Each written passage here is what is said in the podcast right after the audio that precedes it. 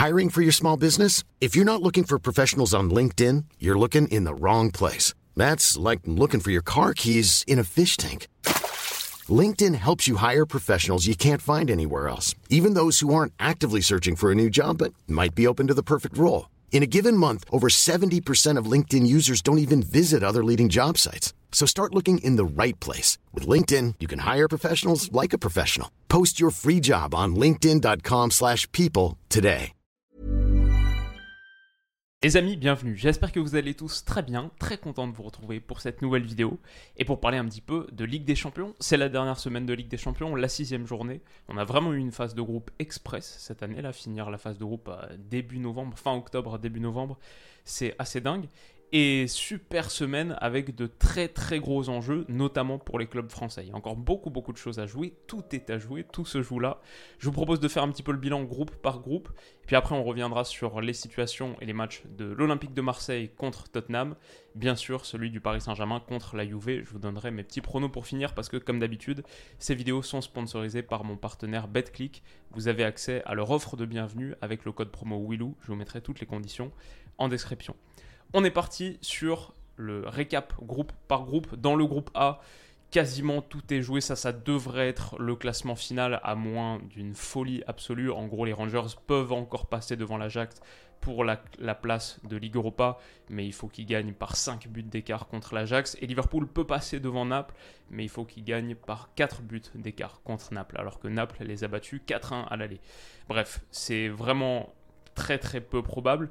Ce que je dirais dans ce groupe, ce qui est intéressant, c'est que Naples peut encore faire un perfect. Ils ont 15 points sur 15 avec 18 sur 18, une victoire contre Liverpool à Anfield, ce qui va forcément être un, gros challenge, mais ils finiraient perfect. Et ce serait la première fois pour un club italien depuis 30 ans, depuis l'AC Milan de 1992. Et je dirais totalement mérité pour ce superbe, superbe Napoli. Quand on voyait ce groupe à la base au moment du tirage, moi j'avais dit Liverpool 1, Naples 2, Ajax 3, Rangers 4. Euh, personne imaginait ce Naples performer à ce niveau. C'est une équipe vraiment fantastique. Le groupe B, là il y a 2-3 trucs à jouer encore. Bruges et Porto sont sûrs de passer. Mais dans quel ordre? Pour Bruges, l'idée ça va être d'aller à Leverkusen et de l'emporter pour être sûr de finir premier. Côté Porto, bah, c'est surtout du côté de l'Atlético Madrid en gros que ça va être complexe parce que l'Atlético peut même finir dernier. S'il n'y a pas un résultat probant contre Porto, si Leverkusen l'emporte, ou que Leverkusen fait nul et que perdent contre Porto, l'Atlético de Simeone pourrait sortir totalement de toute compétition européenne, alors que franchement c'était un groupe qui était considéré comme à leur portée. Moi j'aimerais bien voir Bruges finir premier aussi pour récompenser leur superbe parcours et leur très belle équipe, nous donner aussi l'occasion d'en parler peut-être dans le cadre d'une analyse de huitième de finale de Ligue des Champions. C'est sûr qu'on aura l'occasion de parler de Bruges. Groupe C, ça, ça devait être le groupe le plus intéressant, plus rien à jouer. Bayern est sûr de finir premier, Inter sûr de finir deuxième, Barça est sûr d'être éliminé, mais d'être en Europa League. Pilsen 0 points, ok. Groupe D, le plus intéressant, le plus excitant de tous. Non seulement tout le monde dans ce groupe peut encore se qualifier, 8 points pour Tottenham, 7 pour Sporting et Eintracht, 6 pour Marseille. Tout le monde peut encore se qualifier et tout le monde peut encore terminer à la première place. Même l'OM dernier peut terminer à la première place. Alors sur le papier, je dirais, il y a un petit avantage pour Tottenham qui a un point d'avance sur ses deux concurrents directs et, deux points d'avance sur Marseille, ok. Et petit avantage aussi pour le Sporting qui a une différence de but euh, favorable par rapport à Tottenham et par rapport à l'Eintracht. Finalement, leurs deux défaites, c'est les deux contre l'OM. Donc contre les autres concurrents directs, ils sont plutôt pas mal. Maintenant, l'OM peut carrément le faire. Euh, avec une victoire, ils finissent pour sûr dans les places qualificatives en Ligue des Champions et peut-être même à la première place. Donc, euh, ils jouent à domicile. Donc ça, c'est le match qu'on va analyser dans quelques minutes, mais franchement, on, on est set-up parfaitement pour vivre une fin de phase de groupe assez excitante. Le groupe E, c'est celui de Chelsea, Milan, Salzbourg et Zagreb. Bon, en gros, à moins d'un miracle, euh, Zagreb est sûr de finir quatrième. En gros, il faut qu'ils battent Chelsea. Ce qu'ils avaient fait à l'aller, mais là c'est à Stamford Bridge, ça va être plus compliqué. Et Chelsea, eux de son côté, ils sont sûrs de finir premier quoi qu'il arrive. Même avec une défaite 8-0 contre Zagreb, ils vont finir premier, c'est certain. Par contre, il y a un match qui est terriblement excitant, c'est Milan-Salzbourg au San Siro. Déjà deux super belles équipes et en plus une place directe à aller chercher. Pour Milan, il faut juste résister. Salzbourg, si Salzbourg l'emporte, Salzbourg finira devant l'AC Milan. Donc il va y avoir une grosse, grosse tension autour de cette rencontre. Et euh, assez intéressant, un petit peu comme ce qui se passe dans le groupe F, où là, on a le Real qui est sûr de se qualifier. Il joue contre le Celtic la dernière journée, donc bon, pour moi, ils vont l'emporter, ils vont finir premier. Par contre, Leipzig, Shakhtar, le Shakhtar avec une victoire passerait devant Leipzig, parce qu'à la différence de but particulière, il leur passerait devant. Euh, bon, bah, gros match, match direct et décisif, qualificatif pour les huitièmes, qui va jouer en Pologne, du côté du Shakhtar, mais bon, avec leur délocalisation qu'on connaît. En Pologne, tout est à jouer pour une place en huitième. Enfin, le groupe G, pas tout à fait enfin, mais là, rien n'est à jouer. Euh, c'est sûr que ça va finir dans cet ordre. City et Dortmund, les deux premiers, et Séville en, en Europa League. Enfin, le groupe H. Euh, bon, Paris et Benfica sont sûrs de passer avec 11 points chacun, comme on le sait, mais dans quel ordre? Paris va à Turin et vraisemblablement doit l'emporter pour être sûr de terminer premier, parce que de son côté, Benfica va en Israël pour jouer le Maccabi Haïfa. Euh, pour moi, Benfica va l'emporter en Israël, donc Paris doit l'emporter à Turin pour être sûr de terminer à la première place. Et si t'es Paris, il vaut mieux terminer premier parce que sinon tu t'exposes à rencontrer en huitième, bah, comme on l'a dit, comme on a vu, City, le Bayern, ça c'est pour sûr des, clubs qui peuvent finir premier. Le Real a de grandes chances de finir premier. Chelsea est sûr de finir premier. Et Naples, à 99%, va finir premier. Donc euh, City, Bayern, Real, Chelsea, Naples, ouais, c'est plutôt mieux si tu peux éviter ça dès les huitièmes. Donc gros gros enjeu sur ce Turin, sur ce Juve Paris Saint-Germain. C'est le premier match qu'on va analyser, qui se joue mercredi soir, mercredi soir à 21h. Est-ce que le PSG va le faire? Bon, déjà, ce qu'on peut dire, c'est que contre la Juve, à l'aller, ils avaient fait une entame remarquable pour leur première mi-temps de cette campagne de Ligue des Champions. Ils avaient été vraiment, vraiment top, de haut rang, le doublé de Bappé, quelques séquences techniques extraordinaires. Je me souviens aussi qu'on avait parlé dans l'analyse du match de Nuno Mendes, qui avait été défensivement très, très costaud. Mais il y avait eu ce trou d'air au retour des vestiaires et une protection de surface fébrile, qui sont des chantiers clairs pour le Paris Saint-Germain, qui vient d'encaisser là 5 buts en 2 matchs contre Maccabi Haïfa et 3 et qui a vraiment montré de gros gros soucis défensivement, des séquences assez effrayantes sur la protection de surface. Là, le fait que ce ballon puisse être trouvé sans trop de difficultés à destination de Mama Baldé qui a inscrit un doublé sur cette partie qui a été extra. Euh, voilà, trouvé dans un océan d'espace, dans ce triangle des Bermudes là et qui peut déclencher ouais, c'est assez inquiétant pour Paris. Il faut vraiment, vraiment resserrer les vis derrière. Maintenant, le truc, c'est que je vois pas vraiment cette UV capable d'en profiter. Déjà parce qu'offensivement, soit les gris, c'est assez compliqué. Mais aussi, je sais pas si vous avez vu, leur liste d'absents, elle est effrayante. Ça, c'est les absents pour le match contre Paris. Sur les absents majeurs, Danilo qui est suspendu, Weston McKennie, le buteur de l'allée, qui est blessé, Vlaovic, Chiesa, ça on le sait, Pogba on le sait, mais Di Maria aussi, Bremer en défense centrale, Paredes out quelques autres absents un petit peu moins importants. Mais voilà, il va, tu vas falloir, il va falloir composer un 11 euh, assez expérimental. Et la Juve arrive avec vraiment peu d'armes pour moi, peu d'armes pour faire douter ce Paris Saint-Germain. Qui a quand même Neymar suspendu, ça c'est dommage. Il sera, je pense qu'il devrait être remplacé numériquement par Carlos Soler. En tout cas, c'est ce que je ferais vu le bon niveau de perf de Soler en ce moment. Et peut-être un milieu à 3 et une défense à 3, un 3-5-2 à voir. En tout cas, grosso modo, mon idée, c'est que le Paris Saint-Germain aura trop de ressources pour cette Juve-là. Et avec en plus une première place à aller chercher, il y a un vrai enjeu. Donc je vois assez simplement la victoire du Paris Saint-Germain. Elle est cotée à 1,70. Je vois la victoire du PSG. Ok. Et l'OM dans tout ça? Et l'Olympique de Marseille dans tout ça? Ça, c'est demain soir, ça arrive très très vite. Et pour moi, c'est le match le plus excitant de cette semaine de Ligue des Champions. C'est celui que j'avais coché sur euh, mon calendrier depuis le tout tout début. Et j'avais un peu peur que sixième journée se soit déjà joué. Mais là, non, on arrive avec 7 OM Tottenham, le meilleur match du groupe pour Marseille, au Vélodrome en plus, avec absolument tout à jouer, avec la qualif en jeu, on pouvait pas rêver mieux. Donc avec une victoire, comme on l'a dit, l'OM se qualifierait pour sûr parce qu'il passerait devant Tottenham avec 9 points.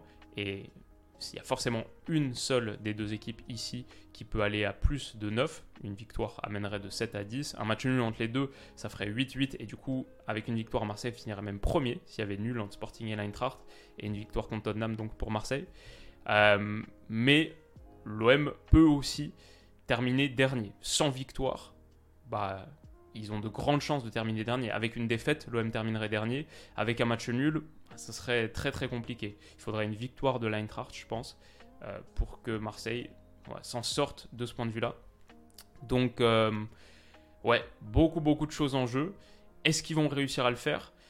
Terminer dernier, ce serait une catastrophe dans un groupe qui était franchement à leur portée. Sur le papier, bah, un des tirages les plus favorables de la compétition, qui pouvait espérer en tout cas au, moment du tirage. Et ce serait aussi une catastrophe pour Marseille de vivre une, contre-performance ici, vu leur série de résultats récents où vraiment il y a une mini crise qui commence à se dessiner à Marseille avec la défaite au Vélodrome contre Ajaccio, euh, enchaînée par une défaite contre le Paris Saint-Germain, contre Lens et un match nul décevant en Ligue 1, là, alors que tu menais 2-0, se faire rattraper dans le temps additionnel pour concéder le 2 partout contre Strasbourg, ça fait très très mal. Quand tu ajoutes à ça la défaite contre l'Eintracht en Allemagne la semaine passée. Donc, heureusement, il y a eu ces deux succès contre le Sporting qui permettent à Marseille d'y croire, mais sur la tendance récente, là, euh, L'OM fait grise mine et doit vraiment vivre un, résultat satisfaisant et positif pour se sortir de cette passe. Est-ce qu'ils vont réussir à le faire? Je dirais que le bon truc pour eux, c'est que Tottenham est prenable. Alors, ils sont certes allés l'emporter à Bournemouth 3-2, c'était ce week-end, mais vraiment in extremis, avec un but dans le temps additionnel, en remportant un déficit de deux buts contre une des formations qui est pour l'instant comptablement Bournemouth, qui s'en sort plutôt bien, mais pour moi, quand les chiffres avançaient, un de mes favoris à la descente.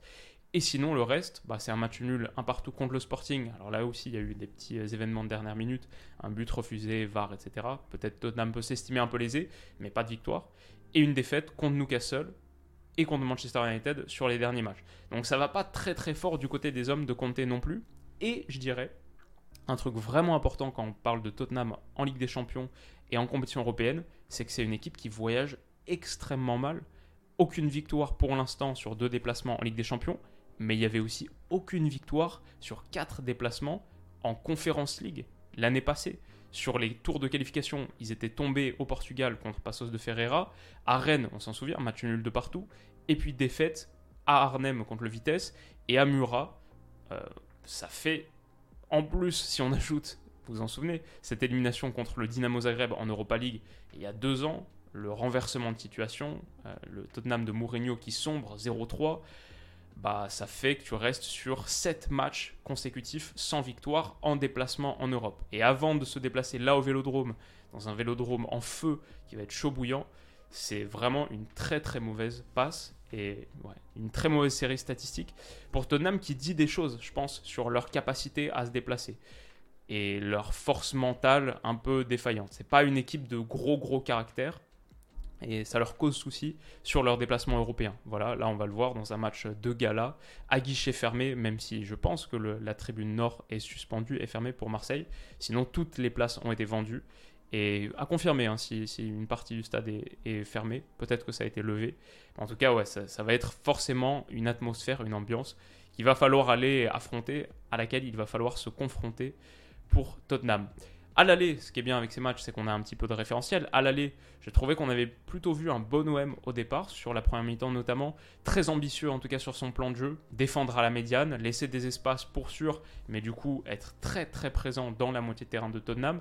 Ils avaient seulement plié dans le dernier quart d'heure à 10 contre 11 après ce tacle euh, mal maîtrisé de Chancel Memba sur Son, qui avait pour une fois percé cette dernière ligne de défense. Bon, à 10 contre 11 dans le dernier quart d'heure, le doublé de Richarlison. Bon, moi sur ce match, j'ai pas vu une classe d'écart entre les deux formations.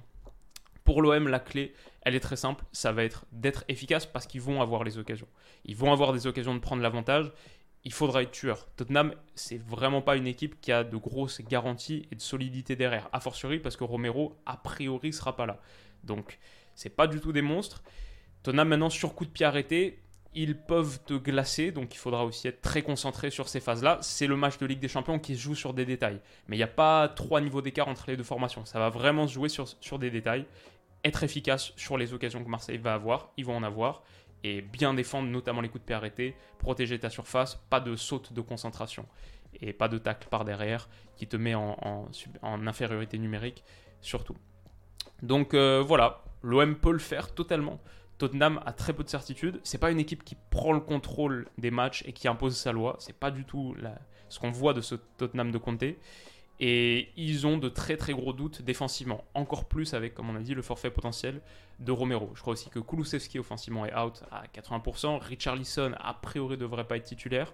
Et comme on l'a dit, ce Tottenham voyage très très mal en Europe. C'est pas une équipe qui a un gros caractère. Marseille peut être un peu inconfortable au vélodrome aussi, ça c'était le match contre le Sporting, le moment où ils rebondissent dans un vélodrome vide, et c'est exactement ce que j'avais dit dans ma preview du match, euh, contre un peu la faveur des pronostiqueurs, j'avais dit, moi Marseille va l'emporter, notamment parce qu'ils sont dans ce vélodrome vide, et je pense que ça peut même leur faire du bien mentalement, parce qu'on sait que le vélodrome, on sait à quel point ça peut être à double tranchant. Donc à voir, maintenant il sera plein, c'est une autre configuration, à l'époque, ils étaient au fond du trou et je les voyais rebondir avec une victoire qui les remettait dans le chemin de la qualification. Je vois la même chose cette semaine. Je vois une victoire de l'Olympique de Marseille et une qualification pour les huitièmes. Je pense qu'il y a beaucoup d'éléments pour et je pense que ce Tottenham arrive avec vraiment beaucoup beaucoup de doutes. Comme on l'a dit, voyage mal en Europe et ça peut vraiment vraiment jouer. Donc euh, on verra. De toute manière, on analysera tout ça. La victoire de l'OM, elle est à 2,85. Le combiné Paris plus Marseille, c'est 4,85. Si la partie prono vous intéresse, comme vous le savez, vous avez 100 euros avec le code promo Willou. Le bonus de bienvenue de 100 euros. Code promo Willou, c'est euh, FreeBet. Remboursé en FreeBet si votre premier pari est perdant. Je mettrai toutes les conditions en description. Ne pariez que si vous êtes majeur, responsable, bien sûr, des petites sommes, etc. Comme vous le savez, et voilà, on va s'arrêter là-dessus. J'espère que cette rapide preview vous aura plu. Ça permet de faire un petit peu monter la température, monter l'ambiance avant les rencontres de cette semaine que j'analyserai le match de Marseille, le match du Paris Saint-Germain. Il y aura une vidéo sur les deux dans la foulée du match, quelques minutes après le coup de sifflet final, analyse tactique, comme vous en avez l'habitude. Rendez-vous pour ça. D'ici là, prenez soin de vous, passez un excellent début de semaine et on se dit à bientôt.